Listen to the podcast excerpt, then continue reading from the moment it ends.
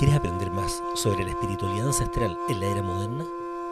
En Dos Espíritus, Carlos del Río y Andrés Bustamante, chamán y aprendiz, te llevan en un viaje de descubrimiento mientras exploran cómo podemos encontrar la conexión espiritual en nuestra vida diaria. Sintoniza para encontrar un lugar donde el pasado y el futuro se encuentran. Bienvenidos, bienvenidas y bienvenidas al podcast de los dos espíritus, donde cuatro espíritus conversan. Hola Carlos, ¿cómo estás? Hola, gran amigo. Gracias por invitarme. Feliz de estar aquí para compartir la sabiduría que nos reúne. Genial. Carlos, ¿por qué no nos cuentas un poco quién eres tú? Carlos. Yo creo que es difícil contestarse esa pregunta, pero para comenzar podríamos iniciar diciendo que soy un, un investigador espiritual, que he tratado siempre de encontrar eh, la respuesta a la pregunta mística que cada uno nos hace. Y de esa manera desarrollar algo más profundo que la superficie que podemos danzar continuamente. Perfecto. ¿Y de cuándo te empezaste a hacer preguntas sobre lo espiritual? Cuando estabas jugando con autitos decías, oh, ¿qué espíritu era aquí? O... Exacto, yo creo que siempre, sí, sí, siempre había algo especial. Y así como jugaba con autitos, jugaba con animalitos, con huesitos y con cosas que a la vez pueden parecer extrañas para un niño, pero con una búsqueda distinta. Perfecto. ¿Y, y en qué momento como que empezaste a darle forma a esta búsqueda espiritual? Como decir, esto es espiritual, por ejemplo. O... Yo creo que cuando uno comienza trata de, de encontrar eh, puntos de salida de esa espiritualidad, ¿no? Primero está la religión tradicional a la cual uno ha sido enseñado, que te da ciertas visiones de la espiritualidad. Y eso cuando lo vas conectando con la música, con el arte, se va abriendo el espacio. Entonces para mí la búsqueda de, de la música abrió una nueva versión, un nuevo canal. La búsqueda del arte también abrió eso. Y poco a poco también la literatura, la lectura, empezar a, a buscar respuestas que en general no están en la superficie.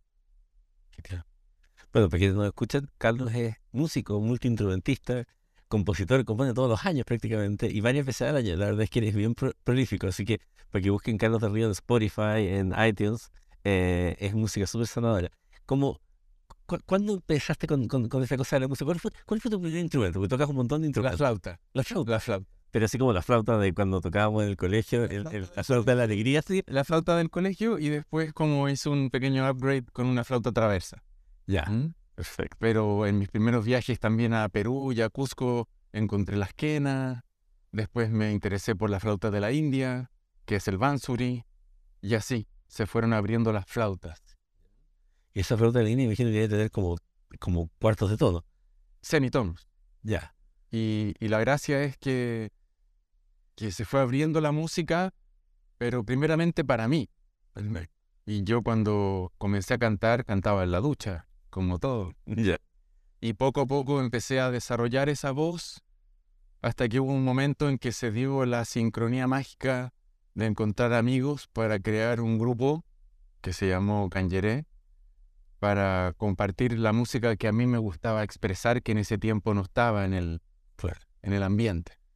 Oye, interesante eso porque uno escucha tu música y espero, o sea, olvídense, cuando la escuches se van a dar cuenta que un día estoy deprimido, escuchan algo y se les va a quitar la depresión.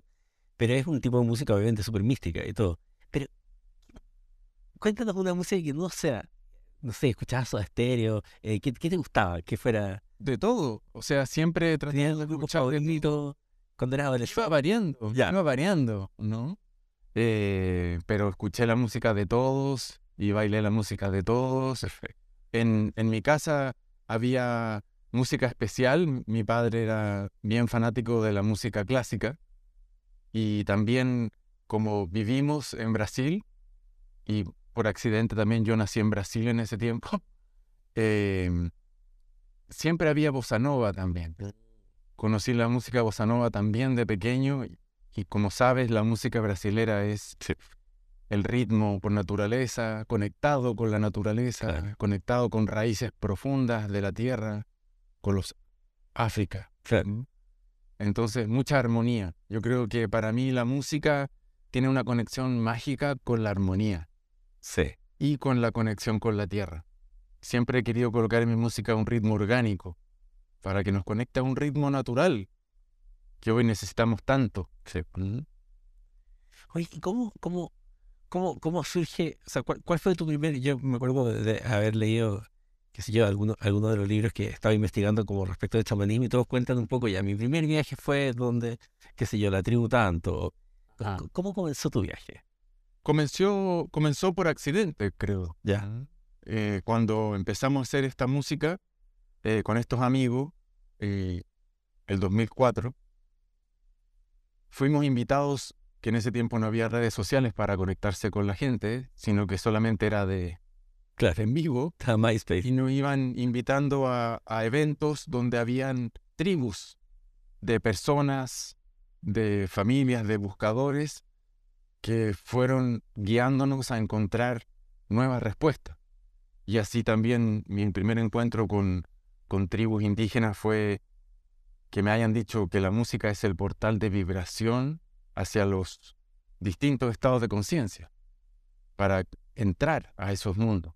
Y eso me llamó muchísimo la atención y empecé a desarrollar eso.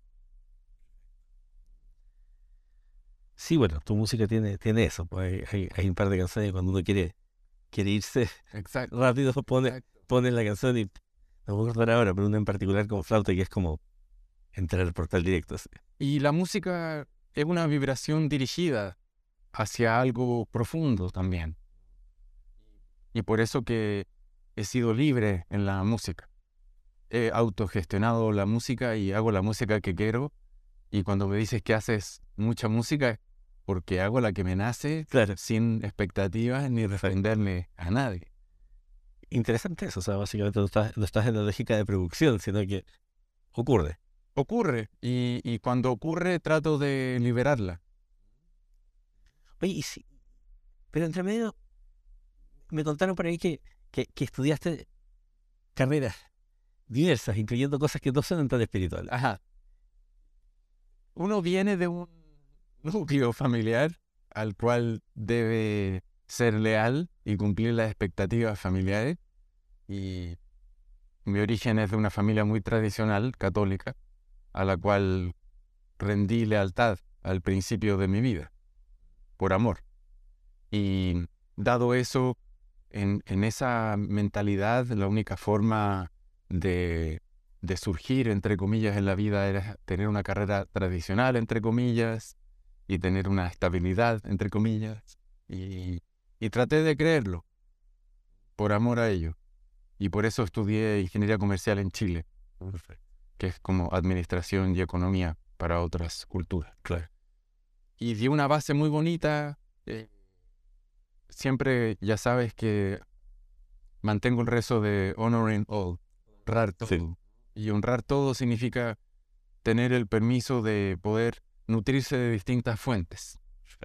Y para mí fue una nutrición muy bonita.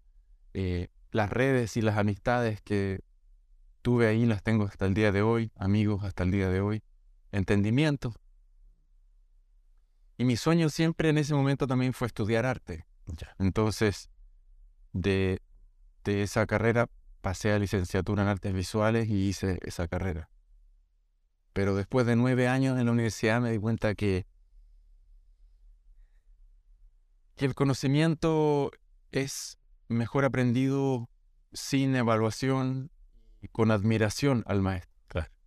Después de eso seguí estudiando, pero básicamente uno a uno o en conocimiento directo, sin la necesidad de obtener un diploma, viviendo en la naturaleza y en los encuentros profundos, como era antes. Interesante, ¿eh? porque fíjate que eh, efectivamente, antes la, era tradición oral, era siempre los mentores, como que tú buscabas un mentor que tenía que merecerlo, además, de alguna forma. Y que me parece bien, hay gente que dice, oye, pero es que estas cuestiones como que entonces son unos pocos elegidos. No, tiene que ver con, como dice el gringo, poner skin in the game, que está como que de alguna forma. Es divertido, pero hoy día se piensa, cuando uno hace análisis futurológico, estamos volviendo a ese modelo. O sea, por ejemplo, todas estas plataformas como Udemy y todo esto de los cursos de 20 dólares, de 5 dólares, qué sé yo, y la gente, eh, o sea, primero, pasamos de que la gente ya no cree en la universidad, por suerte, ya, ya, ya las nuevas generaciones por fin ya entendieron que la universidad y todo eso no valía nada. Eh, tiene algún valor eventualmente, pero, pero, pero más, más práctico. Eh, luego empezaron a aprender por YouTube, qué sé yo, todo, pero ahora están volviendo los cursos como presenciales, entre comillas, online, muy caros, eso sí, pero donde hay mentores. Entonces, donde en el fondo tú te metes al curso y tienes grupos de mentoría donde vas mostrando tus avances y vas recibiendo feedback del grupo y de los mentores. Y como que así, entonces es como divertido porque simplemente uno va volviendo, porque está, la inteligencia artificial, por ejemplo, ahora está listo, va, que va a tomar todos los trabajos y todo. Entonces lo que está volviendo es el servicio humano, las cosas humanas.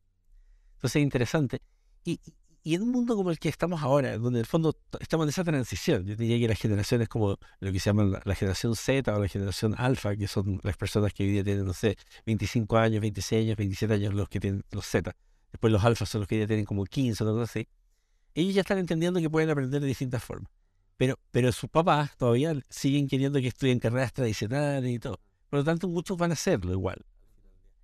¿Cómo te imaginas tú, que ha vivido en los mundos, pasaste por ingeniería comercial, ¿Cuál es la mejor forma tal vez de ir ayudando a que las personas no pierdan la conexión como con sí mismos y, y, de pronto entren en esta vorágine de, un puesto y de ir subiendo, de mejorar el currículum y de tener más diplomas en LinkedIn? Creo yo que estamos hablando de un punto como álgido de este tiempo, donde cuando pensamos en carreras tradicionales, eh, pensamos también en que la teoría era muy válida y creo yo que hoy día la práctica está superando la teoría. Y por otro lado, el mundo virtual está generando mucha información y la gente está ávida de conocimiento. Entonces el cruce de práctica y conocimiento está en su mayor nivel en este tiempo. Y creo yo que cada uno tiene que estar siempre danzando en el mundo del medio. Claro. No soy fan de que la gente viva de los extremos de las cosas. Interesante lo que dice eso de los extremos, ¿eh? porque el mundo del que vivimos es como extremadamente binario, como hombre, mujer, bien, mal, derecha, izquierda, comunismo, capitalismo. Es como que siempre tienes que estar en un extremo. Tienes que elegir. Y tienes que elegir. Y es como, incluso hay que estar que está como mal visto ser amarillo. Es como, es, como feo, genera violencia. Incluso ha pasado, o digo, no, pero puta, hay cosas de derecha, cosas de izquierda. Ah, pero tú eres amarillo. Ah, entonces no te comprometes con nada. Y es como, y lo raro es que se supone que eso es como no comprometerse con nada. Al menos mi visión es como, cuando puedes estar en el medio, es porque eres capaz justamente de comprometerte con el todo. Porque eres capaz de decir, oye, hay, no es una sola cosa u otra. Ajá. ¿Qué crees tú que, que, que, que, hemos llegado a un mundo tan de elecciones? Yo creo que siempre la pertenencia nos identifica. Entonces, cuando perteneces a algo, eres parte de una tribu que te hace sentir parte de. Yo creo que el ser humano siempre quiere sentirse parte de algo. Parte de un equipo de fútbol, parte de una familia, parte de un clan. Em, y ahora creo que está cambiando. Entonces ahora la, el desarrollo individual se está guiando por otros parámetros, creo yo. Entonces se está produciendo esta magia nueva que da espacio a que las personas aprendan de otras formas, como lo estamos hablando. Perfecto. Oye, ¿y cómo, cómo crees tú? que todas las personas tienen como sueños, que como y que finalmente, obviamente, la sociedad te, obliga a que te di responsabilidad y todo. Y, y, y sobre todo, pasa mucho que, sobre todo con el tema de las redes sociales, como que las expectativas están muy altas de todo. O sea, quiero ser músico, pucha, pero es que está este que tiene cuántos miles de seguidores y todo. Entonces, con esas tremendas expectativas surge mucho lo que se llama el síndrome del impostor, que es como esta cosa de yo no voy a poder, eh, no voy a ser capaz, porque pucha, mira estas personas que están en las redes sociales.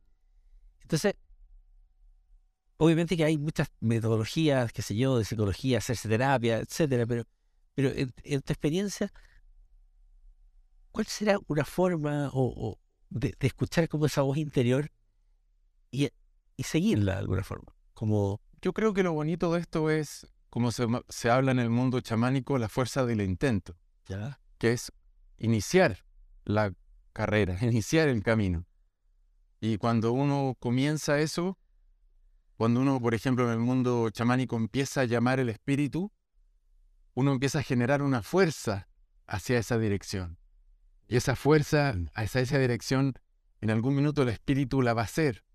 Y entonces va a generar una doble dirección. El espíritu va a empezar a sentirte y tú vas a empezar a sentirlo. Y, lo que se habla en el mundo chamánico es que inevitablemente vas a encontrarlo. Wow, está, está increíble porque, o sea, muchas veces dicen como consejos, como, bueno, pero parte, hazlo. Pero claro, cuando, uno, cuando te dicen eso, como que es medio agresivo en el sentido de que es como, bueno, por, por algo no he podido partir, ¿cachai? Entonces, no, pero es que inténtalo. Pero que tú dices tiene mucho más sentido, porque es como que se genera, desde el punto de vista de la física, como una inercia. Exacto. Entonces, es como, ok, parto. No, pero es que no voy a partir. Está lo mismo. Seth Godin decía, oye, yo escribo todos los días. Eh, Seth Godin ya 20 años escribiendo todos los días en su blog. Las primeras veces escribía pura basura, pero, pero siempre escribía el método de basura el día hasta que dejó de ser basura.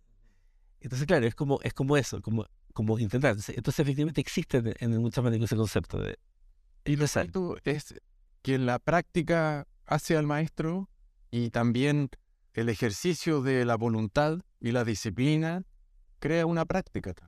Claro. Entonces, haciéndolo, al final uno empieza a entenderlo y entenderlo, ve el propósito y cuando ve el propósito llega al objetivo. Claro.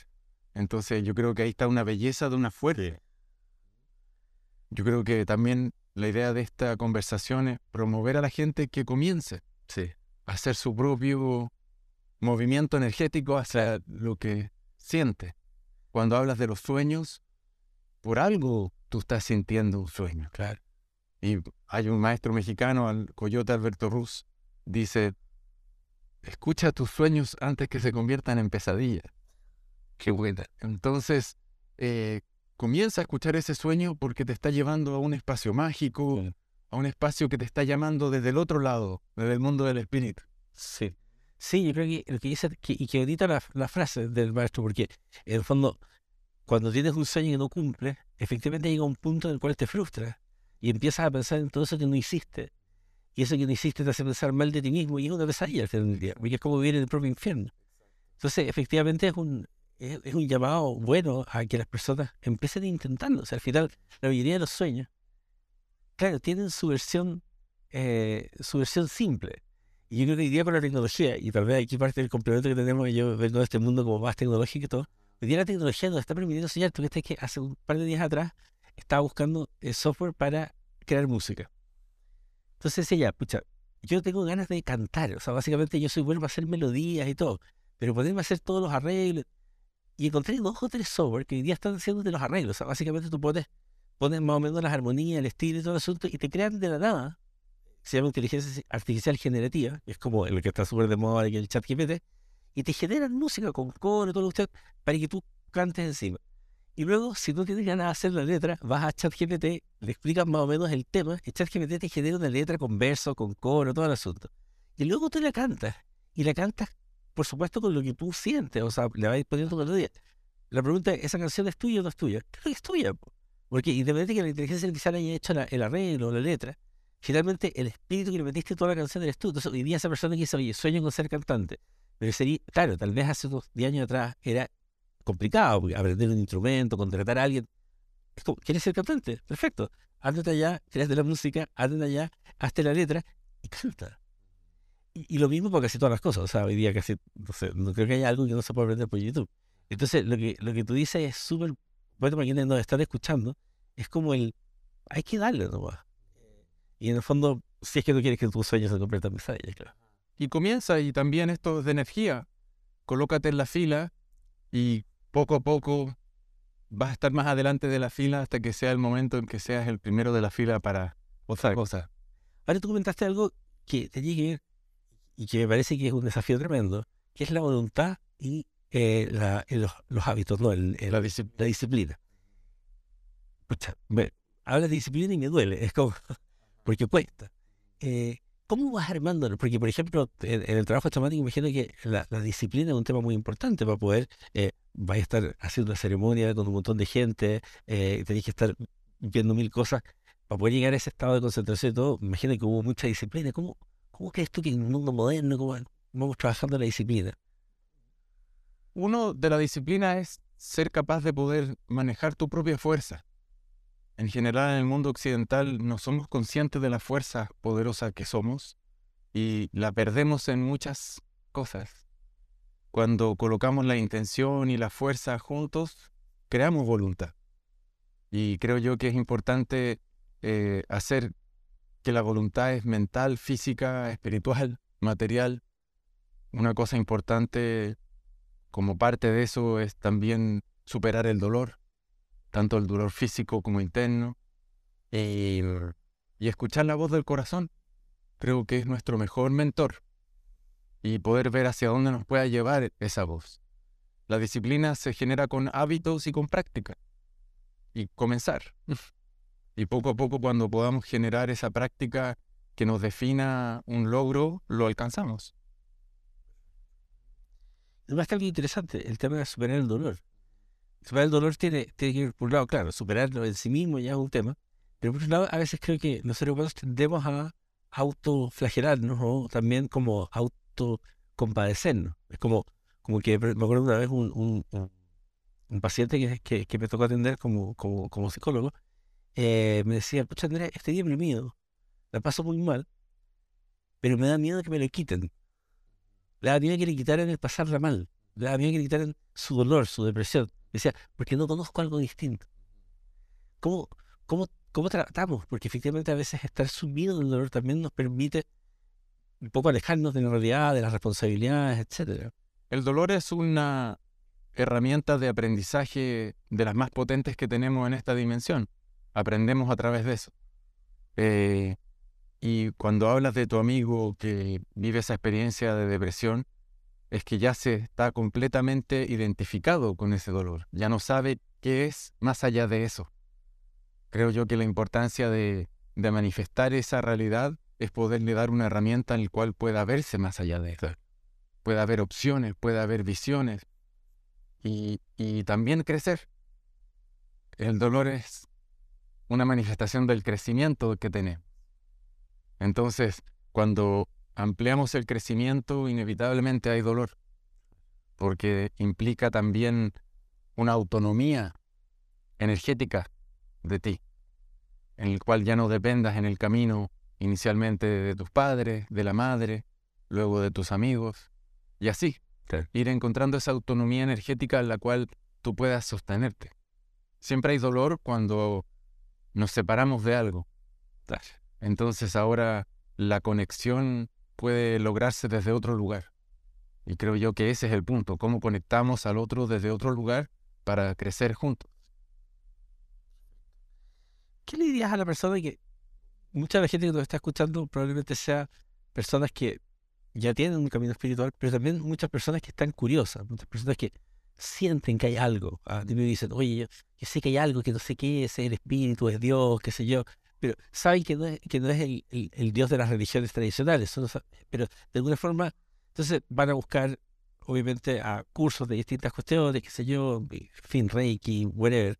Eh, ¿cómo, ¿Cómo debería empezar uno esa búsqueda? obviamente que hay mil formas de hacerlo, pero, pero si tú tienes que hacer una sugerencia a personas en el fondo que tienen inquietud, pero en realidad no.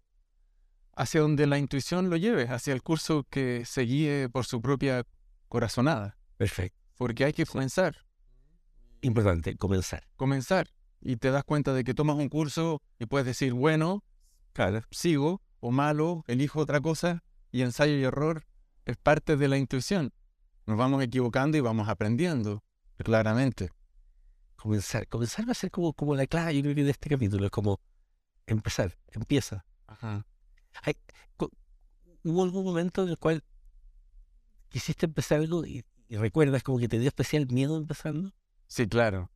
Por ejemplo, en un momento en que eh, renuncié a un trabajo tradicional luego de tres años y, y me fui a Brasil y comencé un viaje iniciático mi sueño era comenzar en el Amazonas, en el mar, hasta llegar al origen del, del agua, ¿no? En Cusco, en el Valle Sagrado, donde comienza el agua.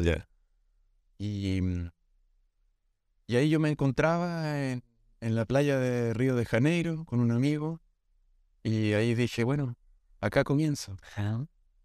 Eh, y fui bastante temerario porque pedí una prueba, ¿no? Pedí un, una señal. Ya. En ese día que me acuerdo fue el 2 o 3 de febrero, que es una fecha muy importante en la cultura brasilera, que es el Día del Agua, Día de Yemanjá. Y estaba en la playa de Copacabana y de repente empecé a pedir dije, aquí estoy. Quiero comenzar a volar. No quiero volver a despegar. Obviamente que eso no, no iba a pasar, pero trataba la intención. Y en un momento a la playa se generó un silencio absoluto y, y vino una familia de delfines. No, Entró en la playa. es como una señal. En la playa Copacabana dije, gracias, no digo nada más. Claro, claro, ese nivel de señal. Es como, ¿no te acordáis de los dibujos animados? Y me decía, ¿dónde está tal cosa? Y vi el letrero y como, ya, claro, eso ya. Y así que ahí traté de ser más, de creer más en, en mí o en lo que estaba pasando y, y no buscar afuera una respuesta o un motivo. Y es seguir el camino del corazón al fin. Entonces yo creo que estamos en un punto desafiante para una persona a la cual eh, se le ha sido enseñada a seguir muchas lealtades por amor a sus seres queridos y muchas expectativas. Entonces, nacemos llenos de expectativas. Entonces, cuando podemos liberar las expectativas que otros tienen hacia nosotros y las podemos canalizar a que esas expectativas sean solo de tu corazón, la fórmula cambia. Total. Claro, realmente. Oye, y cosas, cosas que, que, que tienes pendiente por hacer. Que hay, hay, hay, ¿Hay alguna nueva aventura que quieras iniciar? Siempre, Siempre. eh, siempre, yo creo Siempre abierto. siempre, siempre abierto. y, eh, un rezo muy bonito que me enseñó maestro Flavio, que trato de seguirlo día a día, es que todo se ordene para el bien mayor, que todo se ordene. Ese que todo se ordene es tratar de que la fuerza de la vida ordene las cosas con la menor interferencia de mi ego o de mi yo. Entonces trato de que todo se vaya ordenando para algo mayor que yo. Cuando entramos en el camino del espíritu, uno solamente es instrumento. Así cuando hablamos de la música Claro. Y al, eh, al objeto de materia, madera, metal, le llamamos instrumento. Sí. Cuando conectamos con el espíritu, uno es el instrumento del espíritu. Y por eso me dicen más sueños, pues conocer nuevas culturas, conocer nuevas realidades más allá de nuestra visión latinoamericana y poder crear más.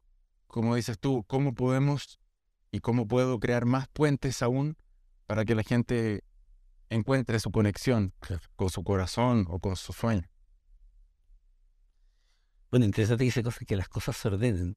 Tiene un correlato científico. Es como en termodinámica, Miriam Brevine hablaba del concepto de la teoría de las estructuras disipativas, que era como cuando, cuando, cuando los- hay ciertos tipos de materiales que químicamente pasan de un estado a otro, como por ejemplo cuando el agua pasa a hielo, que es como, lo metí al freezer y es como agua, agua, agua, agua, agua, y de repente ¡pa! y hielo. Es como, hay dos cristales y pa, hielo. Es como, ¿en qué momento fue? Y claro, es como, fue, fue detectando en distintos tipos de, de, de- de compuestos químicos que el cambio ocurría como de un momento para otro, pero no era verdad. En realidad sí ocurría, en- pero las cosas se iban ordenando. Y, y de hecho él habla también del tema de la entropía y de, y de, y de la teoría del caos y demás. Y es como que en el fondo, claro, tú puedes ver un caos, pero las cosas se van ordenando. Y entonces eso ocurre en la naturaleza. Interesante además que eso lo descubrió cuando estaba con LSD. Así que, y se ganó un Nobel por eso. Pero, pero, pero sí, pues las cosas pasan como cuando tienen que pasar, como te apareció la señal de los delfines.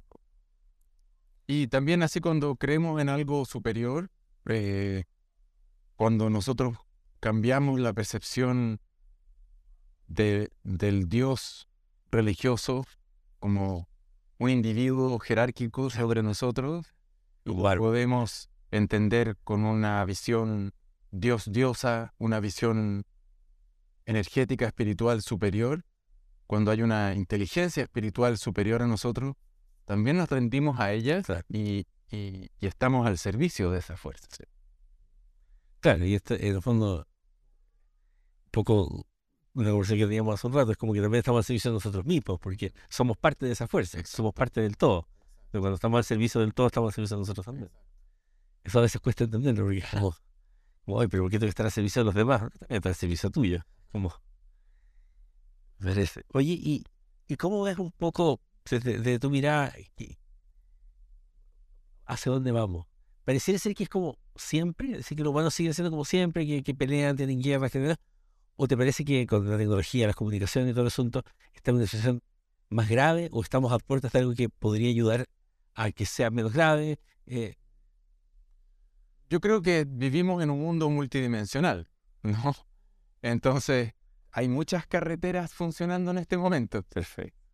Hay algunas que literalmente nos pueden llevar a una destrucción de algo y hay otras que nos pueden llevar a la construcción de algo. Perfecto. Si hablamos de de la conciencia como una forma de percepción de la realidad distinta, o si entendemos también con la búsqueda, que ahora se ha hecho más democrática, yo creo que vamos hacia algo profundo en este tiempo.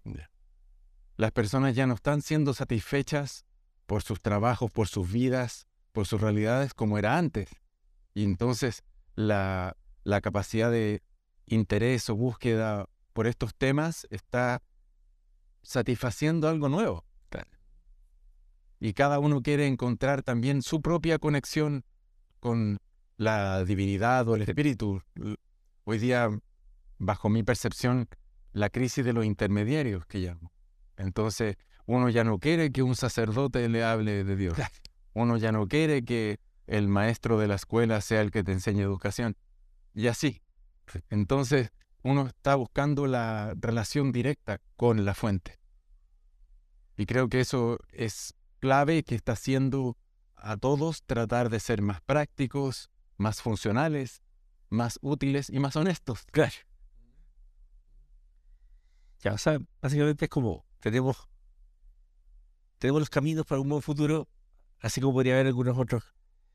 Y aquí está la libre voluntad. Cada uno elige el camino y la autopista que quiere recorrer. Entonces siempre aceptar con ese rezo de honoring o de, de, honrar todo, cada uno está eligiendo lo que, entre comillas, quiere. Perfecto. Oye, y como última cosa para este capítulo en particular que ya tenemos, que tiene que ver con el atreverse, con ser, con hacer el primer paso, empezar ese segundo. Eh, ¿cuándo, te diste cuenta que, que eres un chamán? creo que antes de eso contestemos otra cosa. Dijiste una palabra clave que es atreverse. Sí. Eh, para mí, atreverse es dejar atrás y verse. A ver, ¿cómo? Mm, entonces, atreverse es atravesar tu realidad, atravesar tu historia. Muchas veces nosotros, como seres humanos, cargamos nuestras historias, cargamos nuestro pasado, cargamos nuestros dolores. Y eso obviamente nos hace tener peso y para andar necesitamos andar libre. Entonces, en este camino de atreverse es verse en su totalidad como somos para poder seguir adelante. Wow, me encanta. Que es atravesar, atravesar y verse. Y verse. Entonces creo yo que, que uno tiene que aceptarse totalmente como uno es. Hoy día estamos hablando de muchas cosas, me preguntas del chamanismo, y una de las bases del chamanismo es saber que la sombra y la luz danzan juntos que son, tienen el mismo padre-madre. Y eso está dentro de nosotros siempre. Entonces tenemos que saber danzar con nuestra luz y también, también tenemos que danzar. un poco volver a lo que hablábamos de, los dos extremos. No es una cosa o la otra. Exacto. No es lo bueno y lo malo. Es como...